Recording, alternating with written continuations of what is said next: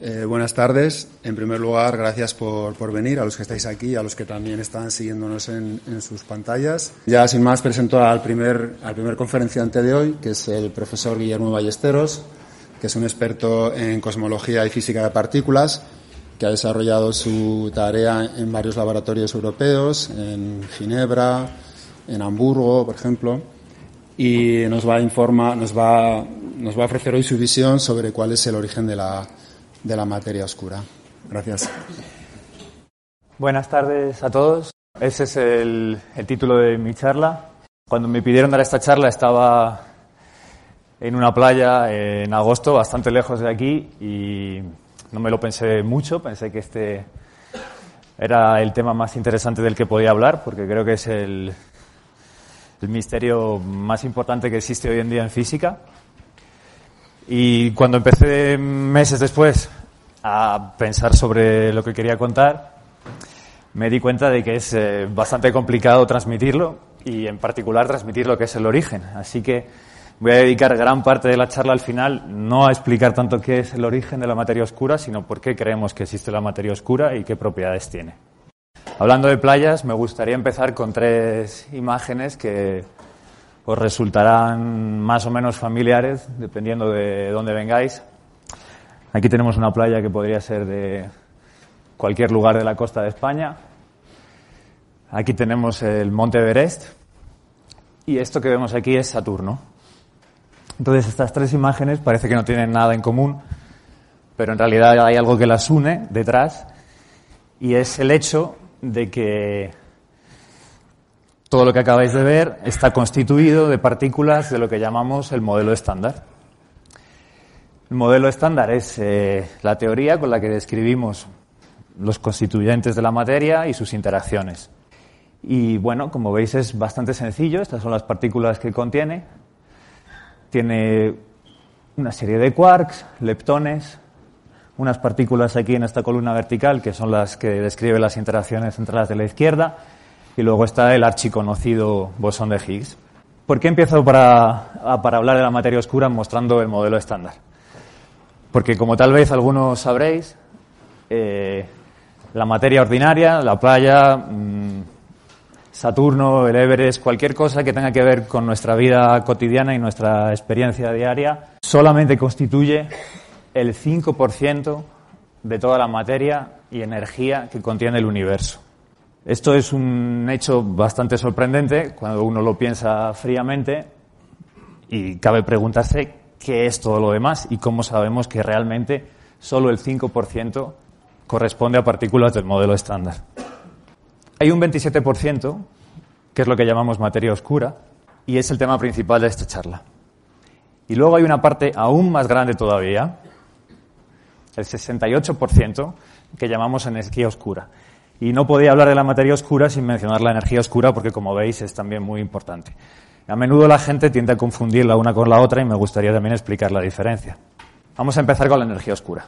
Esto que se ve aquí es una galaxia y este punto luminoso que hay aquí abajo es una supernova. Una supernova es una estrella binaria, creemos que son estrellas binarias, que en un momento dado de su vida explotan porque una de las dos componentes de la binaria está comiendo materia de la otra y va engordando, va engordando hasta que adquiere tanta masa que no puede soportar la presión de toda esta materia y termina explotando en una, una explosión muy luminosa que puede llegar a ser tan grande como la luminosidad de la propia galaxia en la que se encuentra, como veis aquí. Entonces, estas supernovas tienen una propiedad muy particular que es que conocemos su física bastante bien. Y esto significa que sabemos la luminosidad que tienen, independientemente de la distancia a la que se encuentre. Este hecho podemos usarlo para calcular a qué distancia se encuentra, simplemente comparando la luz que sabemos que emiten con la luz que recibimos. Bueno, pues gracias a esto sabemos que existe la energía oscura y se descubrió el universo no solo está en expansión, que es algo que probablemente sabéis, sino que además se expande de forma acelerada. Es decir, que conforme pasa el tiempo, se expande más y más rápido. En este momento el universo se está expandiendo y dentro de un minuto se expandirá un poquitín más rápido que hace un minuto. ¿Vale? Para explicar esta expansión existen muchas teorías. muy complicadas, pero hay una forma muy sencilla de describirla y es simplemente añadiendo a las ecuaciones de Einstein, que son estas que hay aquí, que como veis son muy compactas, un pequeño término que es este que hay aquí. ¿vale? Históricamente Einstein escribió este término en sus ecuaciones porque quería que el universo fuera estático y ajustaba la dinámica global del universo simplemente eligiendo adecuadamente el valor de este número que hay aquí que se llama lambda. Posteriormente pensó que se había equivocado y llegó a decir que este había sido el error más grande de su carrera científica. Y en realidad, hoy en día, sabemos con estas medidas de supernovas y con otros datos, que no solo no era un error, sino que es necesario para describir el universo. Bueno, como hay una solución muy sencilla para la energía oscura y la charla realmente va sobre la materia oscura, no hablaré mucho más de la energía oscura, simplemente quiero que os quedéis con esta idea de que hay una parte del universo que no sabemos qué es, que hace que se expanda de manera acelerada y que se puede explicar de manera muy sencilla con un número que, aunque no sabemos muy bien cómo explicar su valor, nos permite describir las observaciones. Os voy a enseñar una figura de un artículo científico de verdad, digamos, porque querría que, entendierais eh, un poco históricamente cómo ha evolucionado en los últimos 30 o 20 años nuestra comprensión de las componentes del universo. Lo que muestro en este eje es la cantidad de energía oscura que hay en el universo y lo que se muestra en este eje es la cantidad de materia, incluyendo en particular la materia oscura. La intersección de estas eh, figuras de colores que aparecen aquí lo que nos dice es, el punto en el que se intersecan, qué cantidad de materia oscura y de energía oscura contiene el universo. Hace incluso no muchos años, las regiones estas de colores tenían un tamaño mucho más grande que el que tienen actualmente y había una incertidumbre muy grande sobre la cantidad de materia oscura y energía oscura. De hecho, ni siquiera sabíamos que el universo se expandía de manera acelerada. Hoy en día, gracias a estos datos de aquí, que son los de supernovas, y otros datos, como por ejemplo los del fondo cósmico de microondas, de los que hablaré más tarde, podemos constreñir con mucha precisión cuál es la, cantidad de materia oscura y de energía oscura que hay en el universo. Entonces, como os estaba diciendo al principio, prácticamente el 70% de toda la energía y materia que hay en el universo corresponde a energía oscura, el 27% es materia oscura y el 5% es simplemente la materia ordinaria que corresponde al modelo estándar y de la cual estamos hechos nosotros. Y ahora me voy a ocupar en concreto de la materia oscura, que es, en mi opinión, probablemente el tema en el cual en los próximos años es más probable que haya un descubrimiento. Uno puede plantearse varias preguntas. La primera de todas es ¿dónde está esta materia oscura? ¿Qué propiedades tiene? ¿Y cómo podemos detectarla? Las primeras informaciones que obtuvimos observando el cielo sobre la existencia de la materia oscura se remontan a los años 1930, mm, 1940 y vienen de la observación de cúmulos de galaxias. Esto que veis aquí es el cúmulo Coma, que contiene unas mil galaxias, y hubo un señor, un astrónomo de origen suizo, que se llama Fritz Zwicky, que se puso a estudiar la dinámica de las galaxias en el cúmulo. La dinámica de las galaxias eh, obedece una ecuación que se llama el teorema del virial, que relaciona la velocidad con la que se mueven las galaxias con la cantidad de materia que contiene el cúmulo. Es una ecuación de balance. Básicamente nos dice la energía gravitatoria del cúmulo tiene que ser igual o aproximadamente igual a la energía cinética, es decir, de movimiento de las galaxias en el cúmulo. Observando la cantidad de luz que emite el cúmulo, Fritzuki pudo estimar la cantidad de materia que contenía el cúmulo y, por lo tanto, tenía una estimación de la energía gravitatoria que hay en el cúmulo. Pero cuando se puso a medir las velocidades de las galaxias, lo que descubrió es que las galaxias que estaban en los extremos del cúmulo se movían mucho más rápido de lo que deberían moverse con la estimación que había hecho anterior, anteriormente sobre la cantidad de materia que contenía el cúmulo. Y haciendo estas cuentas llegó a la conclusión de que el cúmulo debería ser unas 400 veces más masivo de lo que realmente se observaba. Hoy en día sabemos que en realidad esto no es exactamente así, sino que este número que aparece aquí de 400 es demasiado grande para la cantidad de materia que contiene el cúmulo, pero sí que estaba en lo cierto Y realmente el cúmulo contiene prácticamente 40 o 50 veces más masa de la que podemos ver. Esta fue la primera vez que se planteó la hipótesis de que existía una materia invisible, pero que se encuentra permeando el universo y aunque no la podemos observar con nuestros telescopios, sí que es sensible a la gravedad, es decir, sí que gravita como cualquier otra materia. ¿Cómo hizo Fritz Zwicky para medir la velocidad de las galaxias? Pues lo que hizo fue usar lo que se llama el efecto Doppler. El efecto Doppler es algo que tal vez os resulte familiar, que es la sensación que tenemos cuando, por ejemplo, hay una sirena que se está acercando a nosotros, el tono se vuelve más agudo. Y en cambio, cuando esa sirena se aleja, el tono se vuelve más grave. Eso es porque la longitud de las ondas sonoras que se están moviendo o alejando hacia nosotros se alarga o se acorta en función de la dirección de movimiento del objeto que las está emitiendo. Pues exactamente lo mismo sucede con la luz. Y sabiendo cuál es el acortamiento de la longitud de onda cuando las galaxias se acercan hacia nosotros o cuando se alarga la longitud de la onda que recibimos cuando se mueven alejándose de nosotros, podemos saber a qué velocidad se están moviendo. La misma técnica se puede usar no solo para medir la velocidad con la que se mueven galaxias, sino para medir la velocidad con la que se mueven estrellas dentro de las propias galaxias. Entonces, esta es una imagen de una galaxia, NGC 5457, el nombre no nos importa mucho. Lo que sí nos importa es que contiene muchísimas estrellas. Y con los instrumentos que tenemos hoy en día podemos medir individualmente la velocidad de muchas de estas estrellas. Básicamente apuntamos nuestro telescopio a una estrella y podemos medir su velocidad. Entonces, eh, lo que encontramos es bastante contraintuitivo y no se corresponde con lo que uno se esperaría.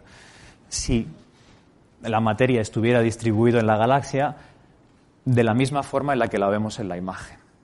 Lo que la imagen nos dice es que la velocidad de rotación de las estrellas en las galaxias o, de los brazos de la galaxia, si queréis, debería disminuir cuanto más lejos está la estrella del centro de la galaxia. Es decir, una estrella que estuviera situada aquí en uno de los brazos externos debería moverse más lentamente que una estrella situada cerca del centro. Eso es lo que indica esta curva, donde aquí represento la distancia desde el centro, en kiloparsecs. Y esta es la velocidad, y como veis son velocidades muy altas, son del orden de 100 o 20 kilómetros por segundo. Lo que las observaciones nos dicen es que la velocidad de, rotación de las galaxias no obedece esta curva, sino que obedece una curva diferente, que es esta que veis aquí. La velocidad se vuelve más o menos constante, aunque nos vayamos alejando del centro. Esto significa que la galaxia contiene mucha más materia de la que realmente podemos ver con el telescopio. Y la pregunta es, nuevamente, ¿dónde está esa materia? Sucede algo muy parecido que lo que estaba contando antes con el cúmulo de galaxias. Bueno, es importante mencionar aquí que este trabajo, que después fue continuado por muchas personas, fue realizado por primera vez por Vera Cooper Rubin. Cooper era su apellido antes de casarse y Rubin eh, después de casarse. Y, mucha gente cree que esta mujer, que murió recientemente, hace unos tres años creo, debería haber recibido el premio Nobel por este descubrimiento y no lo recibió. Y bueno, me gustaría mencionarlo para que lo sepáis. Entonces, ella, en su estimación de la cantidad de materia oscura con respecto a la cantidad de materia ordinaria que contiene el universo, sí que consiguió acercarse mucho al número adecuado, que es este cociente que veis aquí, ¿vale? Esto fue más o menos en los años 70. Ahora bien, cuando la gente se dio cuenta de estas anomalías entre el movimiento de galaxias y el movimiento de, los brazos de las galaxias y de las estrellas, se empezaron a plantear que tal vez mm, el origen de estas discrepancias entre las velocidades observadas y la luz recibida tal vez no, se explicaba con, materia extra, sino modificando las leyes de la gravedad. Hubo quien pensó, bueno, tal vez lo que sucede es que la física que conocemos aquí en, en, la Tierra, la manera en la que la fuerza de la gravedad se comporta en torno a nosotros, no es la misma eh, que sucede a grandes distancias, las escalas de las galaxias y de los cúmulos de las galaxias. Entonces, esta hipótesis, aunque hay gente que sigue trabajando en ella, hoy en día no es la más aceptada. Y el motivo es que, como veréis, hay muchas observaciones diferentes que nos sugieren que existe la materia oscura y es imposible explicar todas estas observaciones de manera simultánea modificando las leyes de la gravedad. ¿De acuerdo? Entonces, lo que realmente se piensa hoy en día es que todas las galaxias, como esa que veis ahí, están rodeadas por una cantidad ingente de partículas de materia oscura que se alejan del centro de la galaxia, distancias muy, muy grandes en proporción a las imágenes que tenemos de las galaxias. Entonces, toda esta zona aquí, en torno al centro de la galaxia, esta sería toda la galaxia, la llamamos halo galáctico y creemos que es un conjunto de partículas de materia oscura. Y algo muy parecido creemos que sucede con los cúmulos de galaxias. Entonces, la cuestión que ahora nos planteamos es, bueno, ¿qué clase de partículas son estas que no podemos ver, pero que sí sienten la atracción gravitatoria? Como os decía, hay muchas otras evidencias de la existencia de, la materia oscura. Por ejemplo, no sé si lo sabíais, pero la propia luz puede sentir la fuerza de la gravedad. De hecho, esto fue lo que, lo que sirvió para confirmar por primera vez la teoría de la relatividad general de Einstein. Si tenemos un objeto muy masivo que se encuentra entre nosotros, aquí donde está el telescopio, y una estrella, la luz no viaja por lo que llamaríamos la línea recta entre nosotros y, y la estrella, sino que se curva en torno a este objeto tan masivo. Aquí en esta sala, obviamente, no podemos observar este efecto porque no tenemos ningún objeto tan masivo como una estrella, pero sí que se puede ver esto en observaciones astronómicas. Un ejemplo de ello es esta imagen que tenéis aquí. Esto que veis aquí son dos galaxias, una que está al lado de la otra, y este anillo que veis alrededor no son galaxias que han decidido todas ponerse en torno a las dos que están en el medio, sino que son un mismo objeto que se encuentra detrás de ellas, del que vemos múltiples imágenes, precisamente debido a este efecto de lente gravitacional que estaba describiendo hace un momento. Bueno, pues, ¿qué sucede? Si tenemos la galaxia, pero la galaxia no está sola, sino que además está rodeada de un halo de materia oscura, como el que estaba describiendo antes, entonces, la curvatura de la luz, cuando viaja desde una estrella o desde una galaxia hasta nosotros, va a ser diferente que si la galaxia estuviera desnuda, sin materia oscura.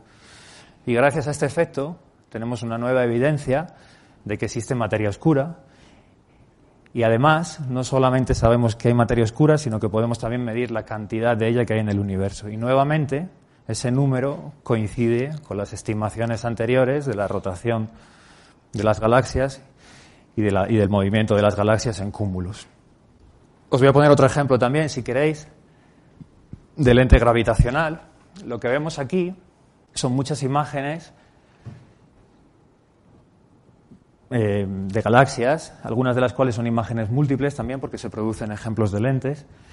Y esto que hay aquí es lo que se llama el cúmulo bala, que se descubrió hace unos años y tiene una propiedad muy particular que que es que realmente es un cúmulo compuesto de dos cúmulos de galaxias distintos que se encuentran en colisión. Uno viene por aquí por la izquierda y otro por la derecha.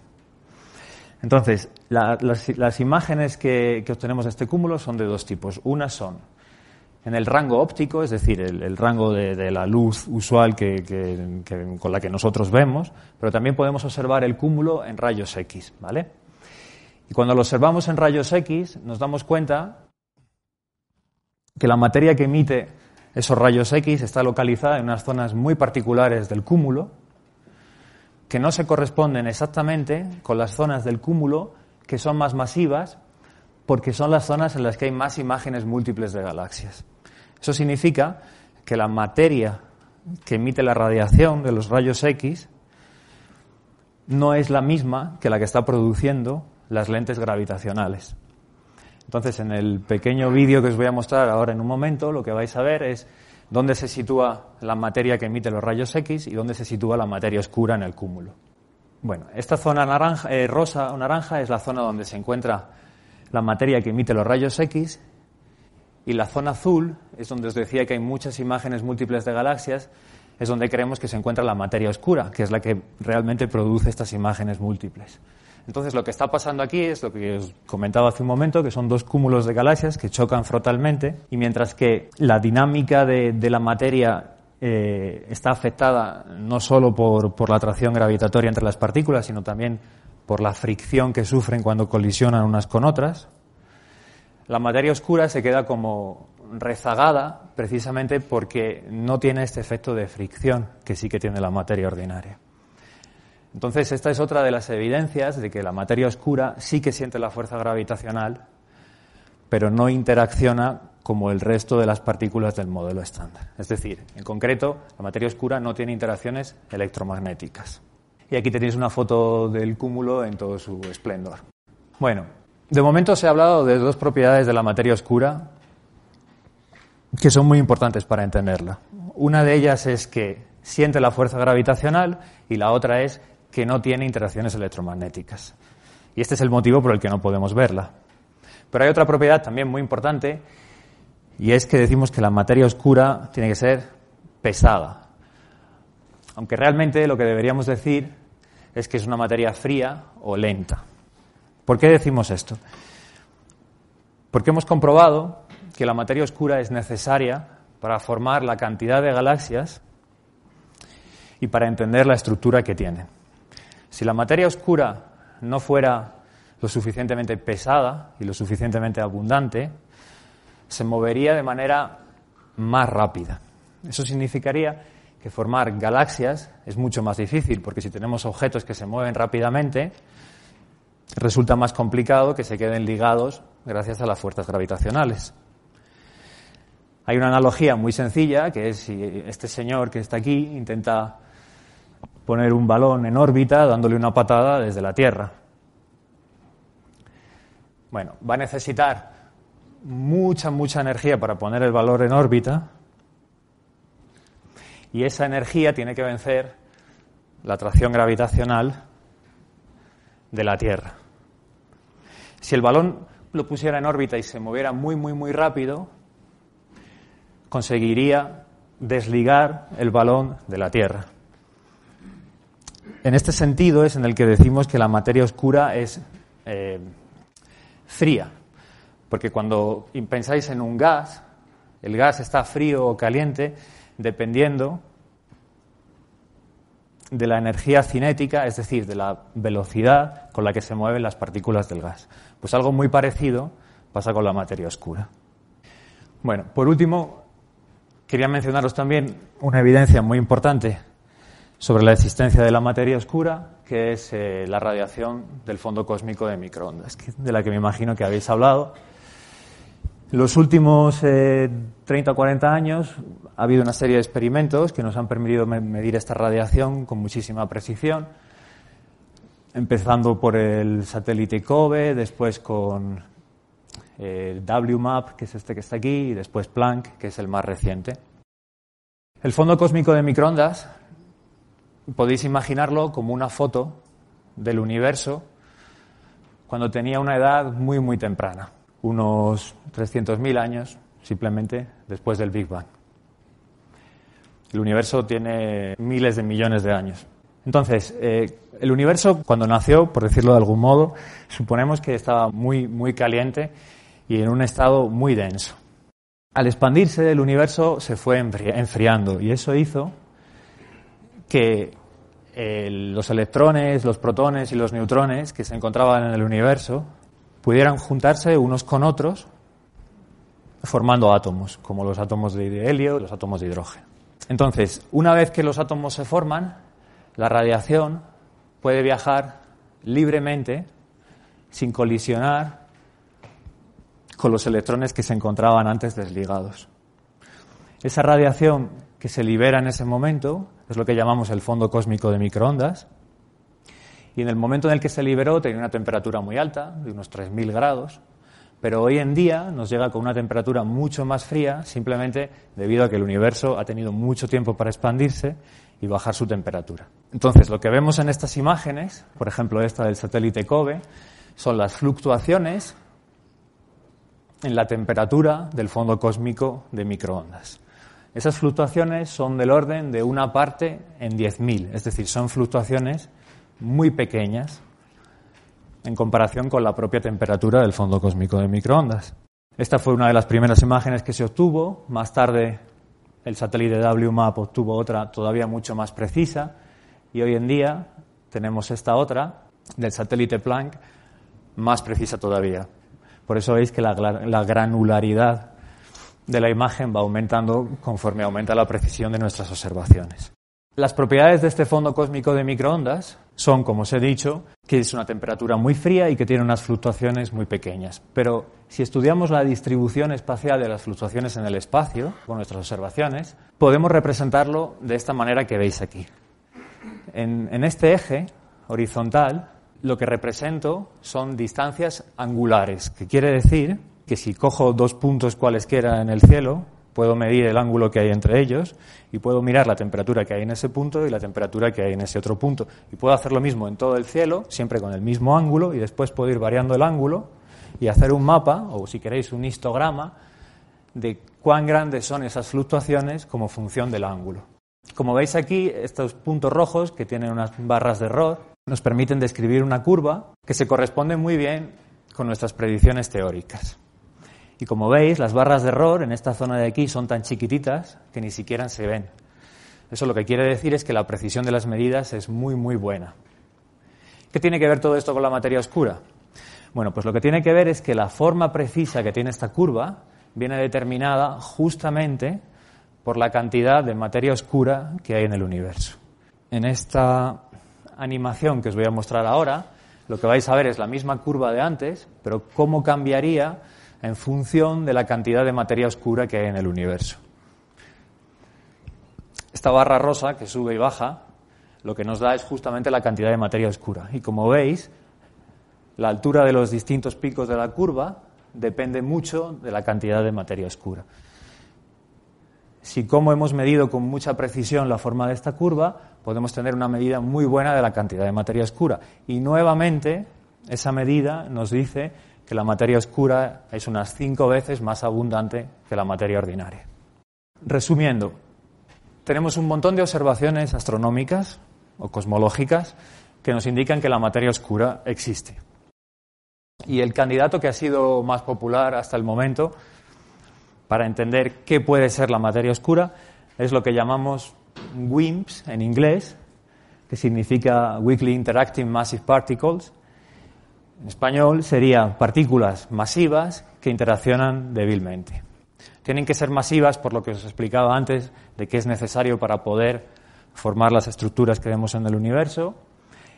Y lo de que interactúan débilmente simplemente es el hecho de que no podemos observarlas porque no tienen interacciones electromagnéticas. ¿De acuerdo? Entonces, bueno, hay un montón de, candidatos posibles para, para este tipo de partículas y todas ellas son distintas extensiones del modelo estándar del que os hablaba al principio de la charla.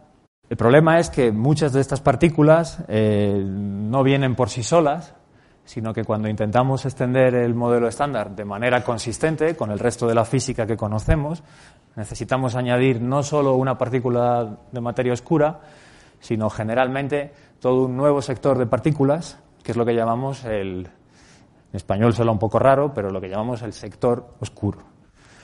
Entonces, algunas de las ideas que se han usado para extender el modelo estándar son la supersimetría o incluso la posibilidad de que pudiera haber dimensiones extra, muy pequeñitas, más allá de las cuatro que podemos ver, o las cuatro quiero decir, las tres espaciales y el tiempo que, que experimentamos en nuestra vida diaria. ¿De acuerdo?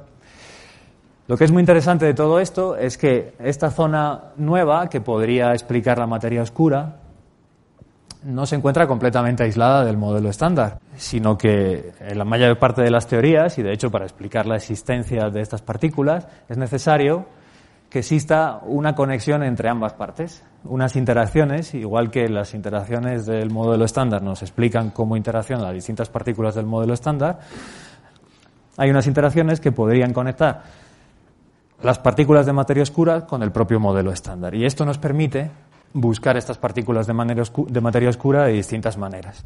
Una de ellas, por ejemplo, es realizando colisiones de partículas, estas sí del modelo estándar, en colisionadores de partículas como el que hay en el CERN.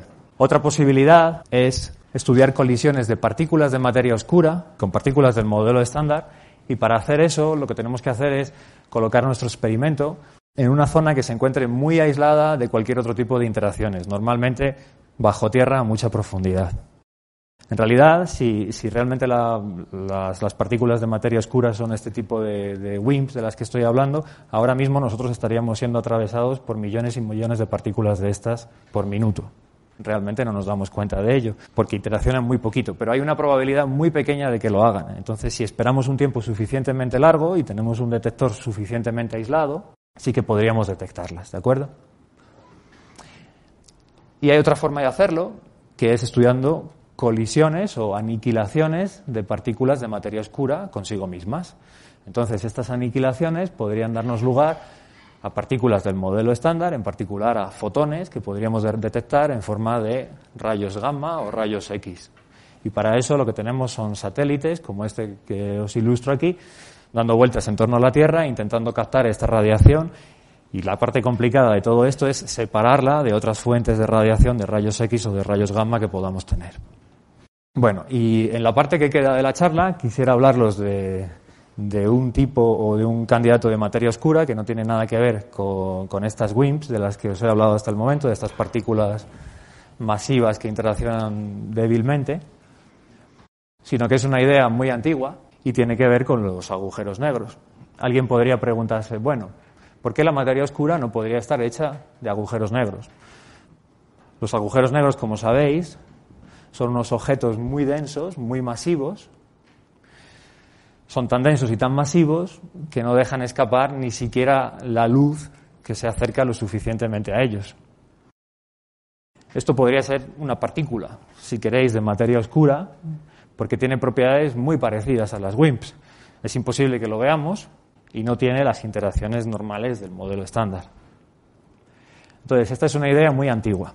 La imagen usual de la formación de un agujero negro es algo parecido a lo que muestro en esta imagen, es de una estrella que adquiere material de otra estrella que pasa por allí cerca, va engordando, va engordando, va engordando hasta que se vuelve suficientemente masiva como para colapsar formando un agujero negro. Esto es lo que llamaríamos un agujero negro astrofísico. Pero existe otra forma en la que es posible que pudieran formarse agujeros negros. Y esta forma se le ocurrió a Stephen Hawking en los años 70. Como he dicho, un agujero negro es un objeto muy masivo y muy compacto. Si por algún motivo, en un determinado instante del tiempo, consiguiéramos acumular en un espacio muy pequeño una cantidad suficiente de materia o de energía, toda esa materia y esa energía colapsaría y formaría un agujero negro. De hecho, es posible formar, según este argumento, agujeros negros de masas y tamaños muy distintos. Un agujero negro que tuviera la masa del Sol tendría un radio de 3 kilómetros. Pero un agujero negro que tuviera 10 a la menos 16 veces la masa del Sol, es decir, que fuera mucho, mucho, mucho más ligero que el Sol, podría tener las dimensiones de un átomo. Este tipo de agujeros negros se consideran hoy en día un posible candidato de materia oscura. El problema es encontrar una buena explicación para entender cómo han podido formarse. Bueno, pues esta explicación, que es lo que le faltaba a Stephen Hawking, cuando propuso esta idea de los agujeros negros que se llaman primordiales, podría venir de lo que llamamos la inflación cosmológica. Os dije al principio de la charla que sabemos que el universo se está expandiendo y se está expandiendo de forma acelerada.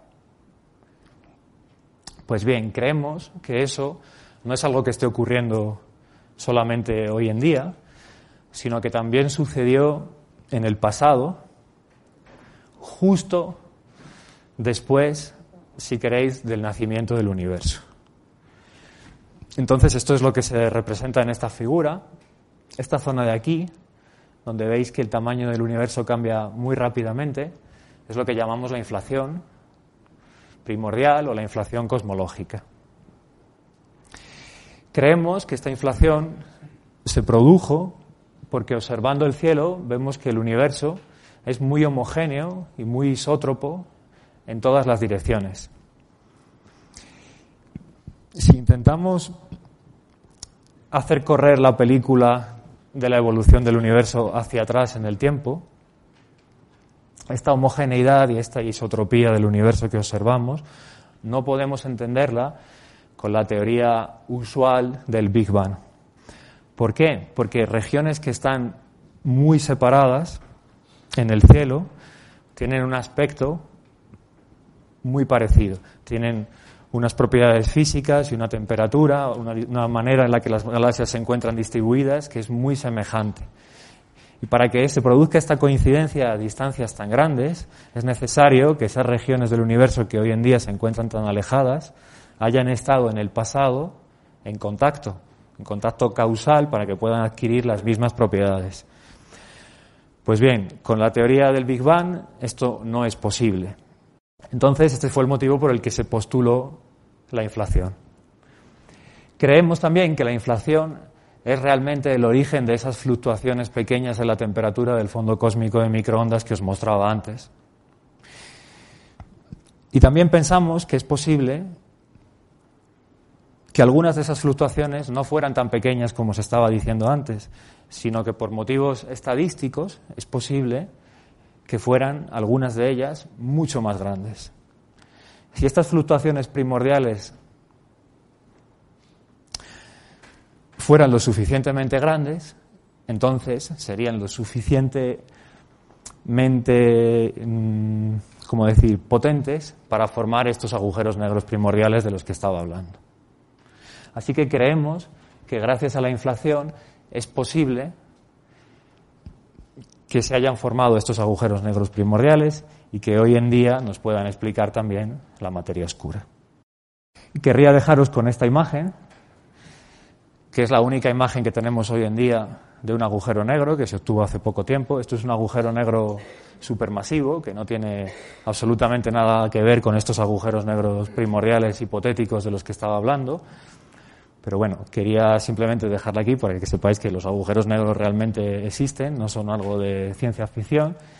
Y también porque es la imagen que hemos elegido para ilustrar las charlas de este, de este ciclo de conferencias y también porque es el tema sobre el que va a hablar el, el, próximo, el próximo ponente. Así que bueno, espero que os haya gustado la charla y que, que sigamos todos investigando.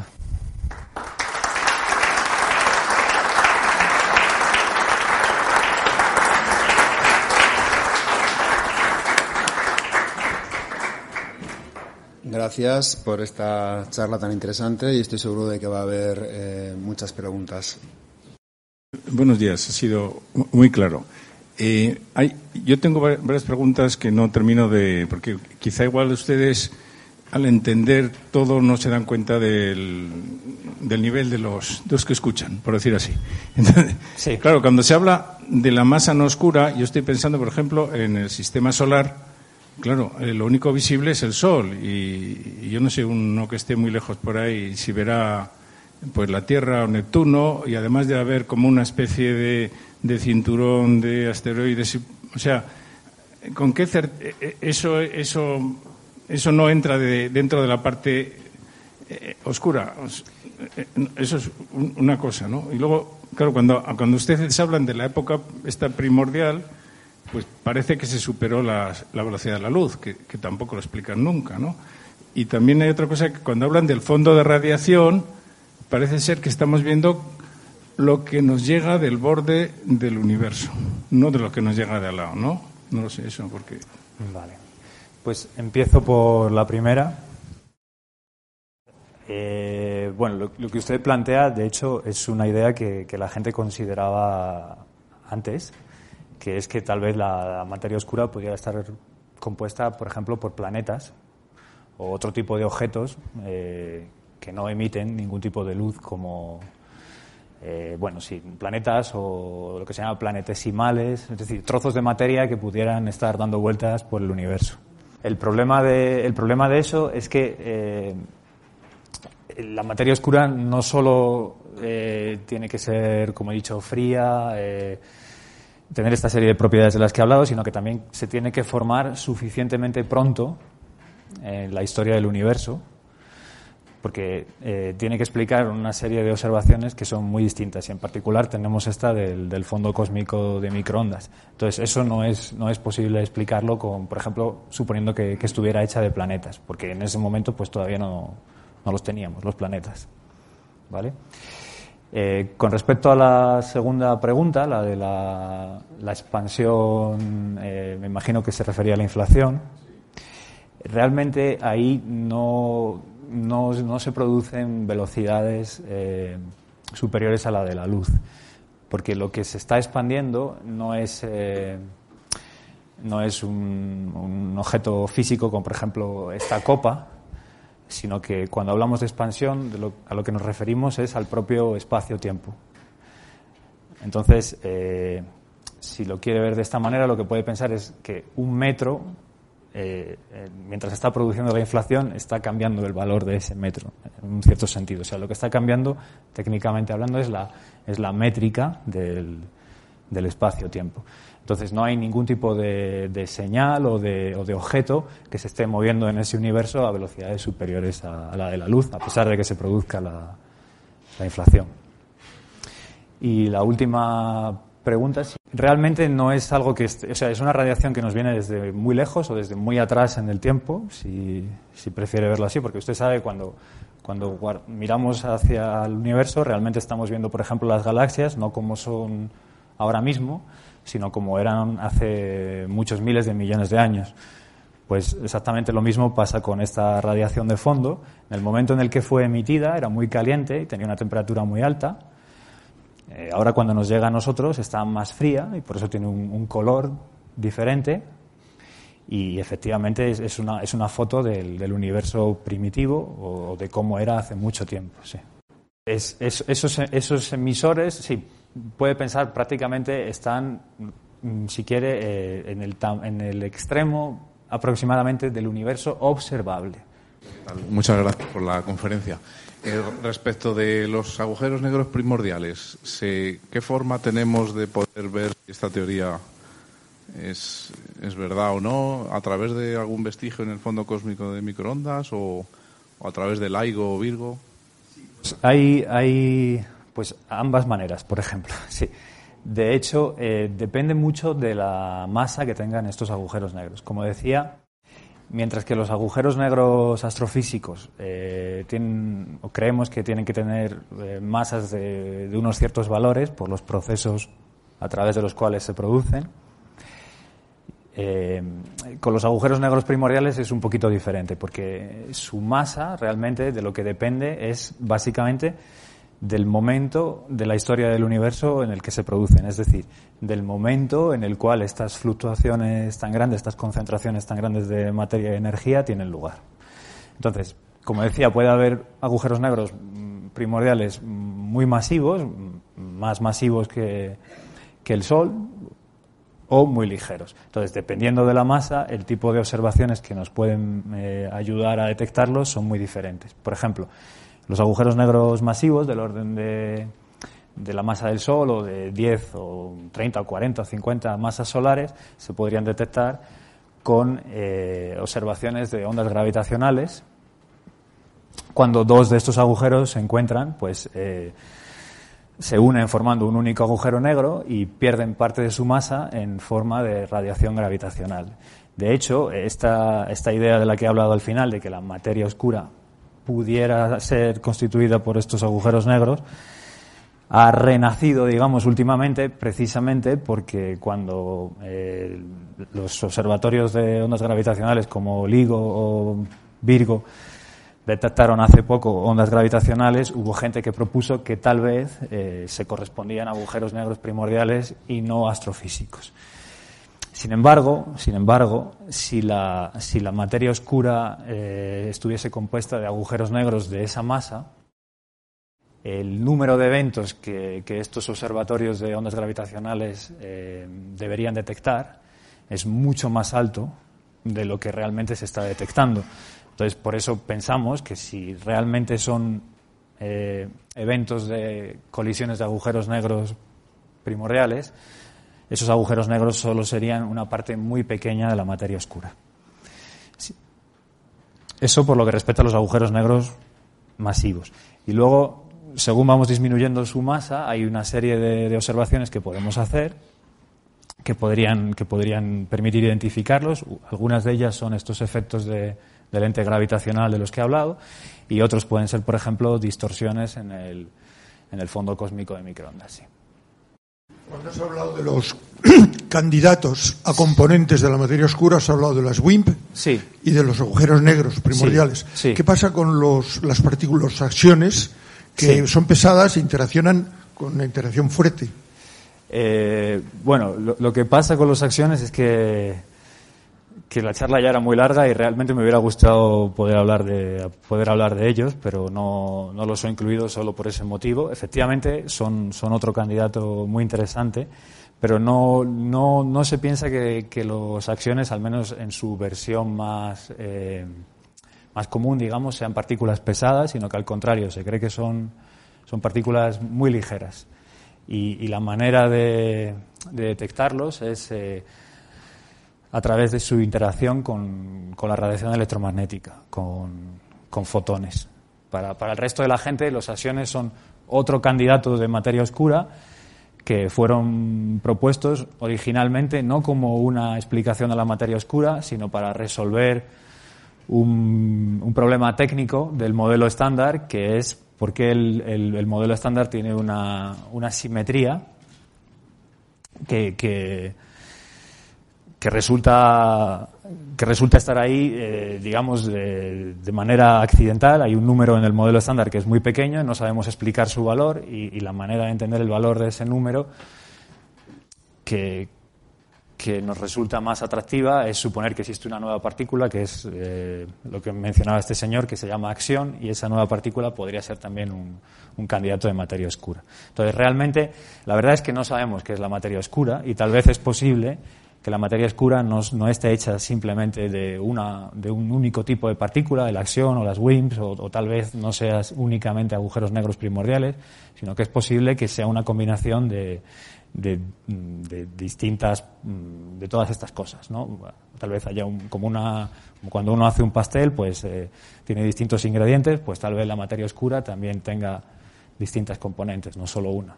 Hola, buenas tardes. Eh, gracias por la conferencia, muy interesante como todas. Eh, mi pregunta es la siguiente. Eh, corríjame si me equivoco porque soy profano en la materia, pero bueno. La materia oscura facilita la cohesión de lo que es la materia que, ordinaria que nosotros vemos, ¿no? Por ejemplo, llámese los cúmulos, supercúmulos, galaxias, nebulosas, etcétera. Sí.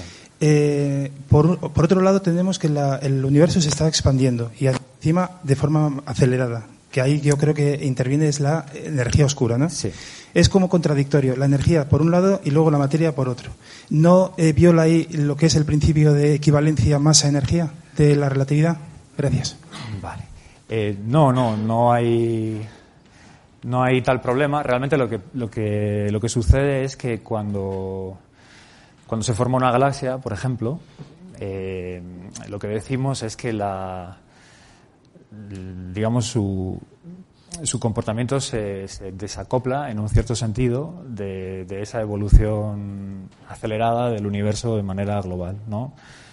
Eh, lo que pensamos es que, bueno, y lo que pensamos y realmente lo que sucede es que la, dinámica de la galaxia se puede describir sin muy buena aproximación sin tener en cuenta eh, la expansión acelerada debido a la, a la energía oscura. Entonces no se produce ningún tipo de, de violación del principio de equivalencia ni, ni nada parecido.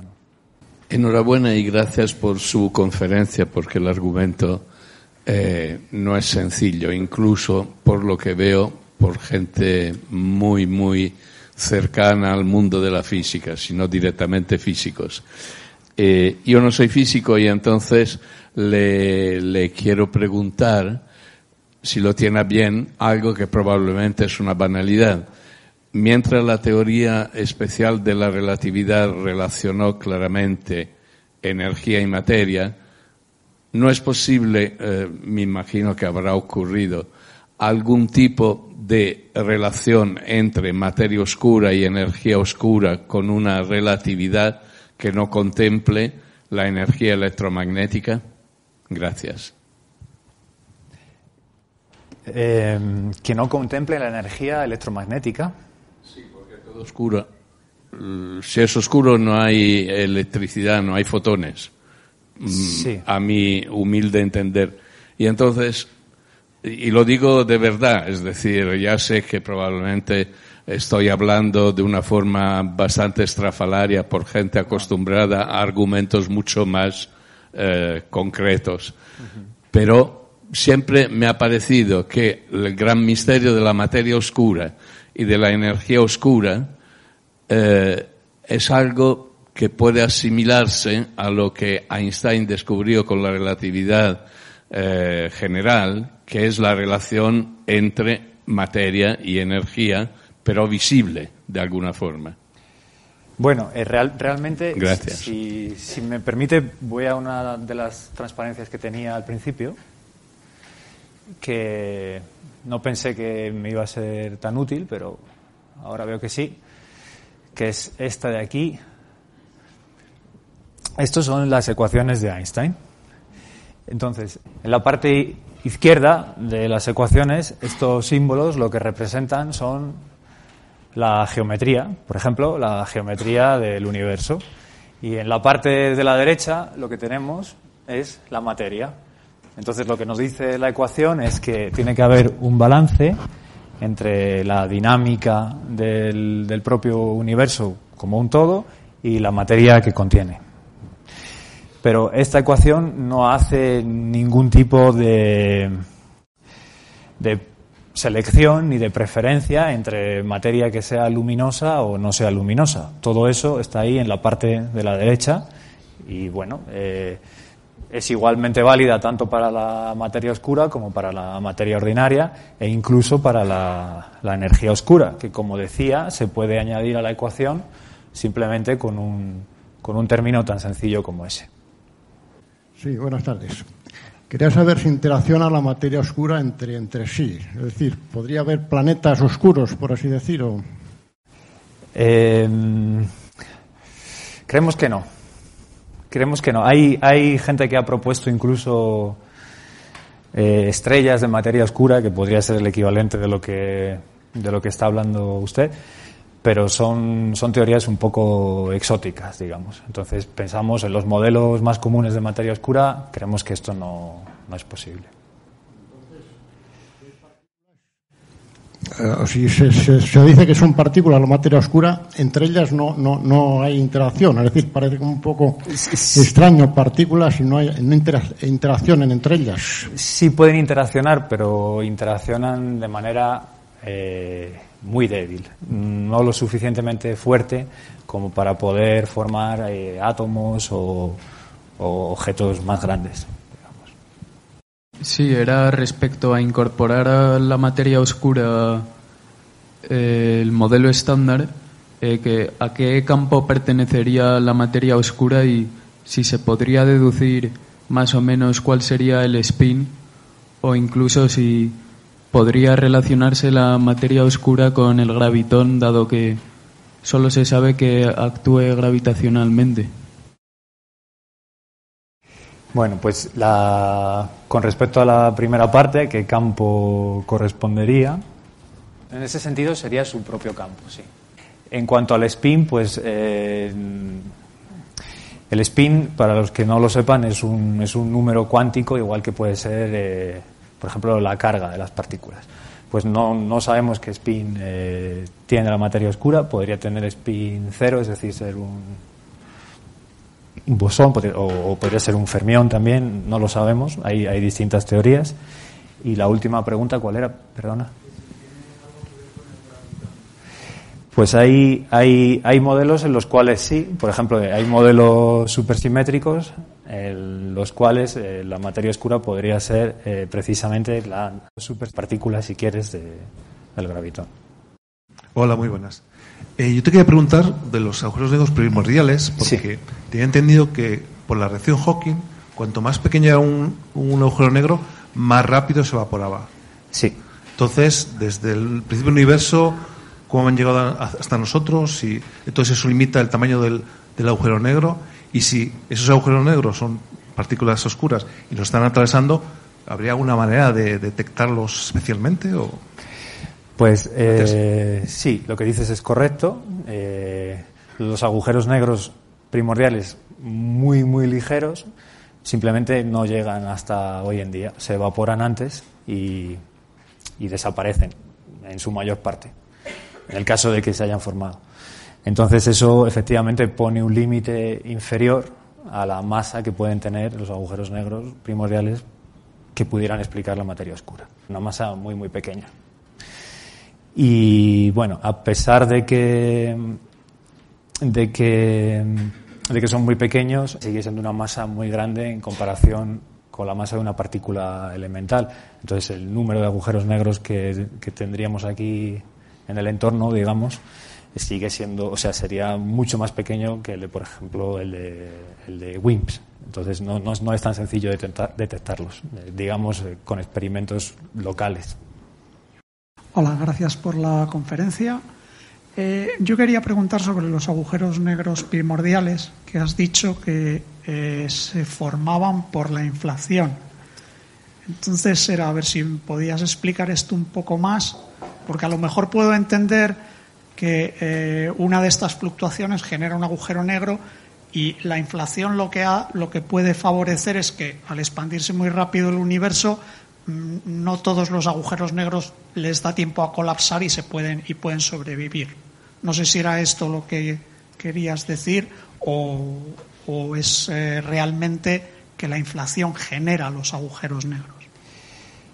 Eh, pues sí, realmente lo que, lo que quería decir es que el, origen, finalmente volvemos al origen, de esas fluctuaciones que pudieran haber producido agujeros negros primordiales, sí tienen un origen inflacionario. O sea, la inflación es un, proceso que dura muy poco tiempo, pero tiene una, determinada duración en el tiempo. Y bueno, los primeros instantes de la inflación que podemos observar, en particular con el, con el fondo cósmico de microondas, dan lugar a, fluctuaciones muy pequeñitas de, de, la temperatura del fondo cósmico de microondas, pero también de lo que llamamos la, la métrica del universo, son fluctuaciones cuánticas. Entonces, esas fluctuaciones que corresponden al fondo cósmico de microondas sabemos que son pequeñas, pero eh, en un instante posterior de, la inflación, esas fluctuaciones no tienen por qué ser tan pequeñas como las del fondo cósmico de microondas. Y esas son las que, las que pensamos que podrían haber dado lugar a estos agujeros negros primordiales. Y el tamaño que tienen, eh, en principio, no tiene por qué guardar ninguna relación con las que observamos en el, con el fondo cósmico de microondas. Podrían ser mucho más grandes.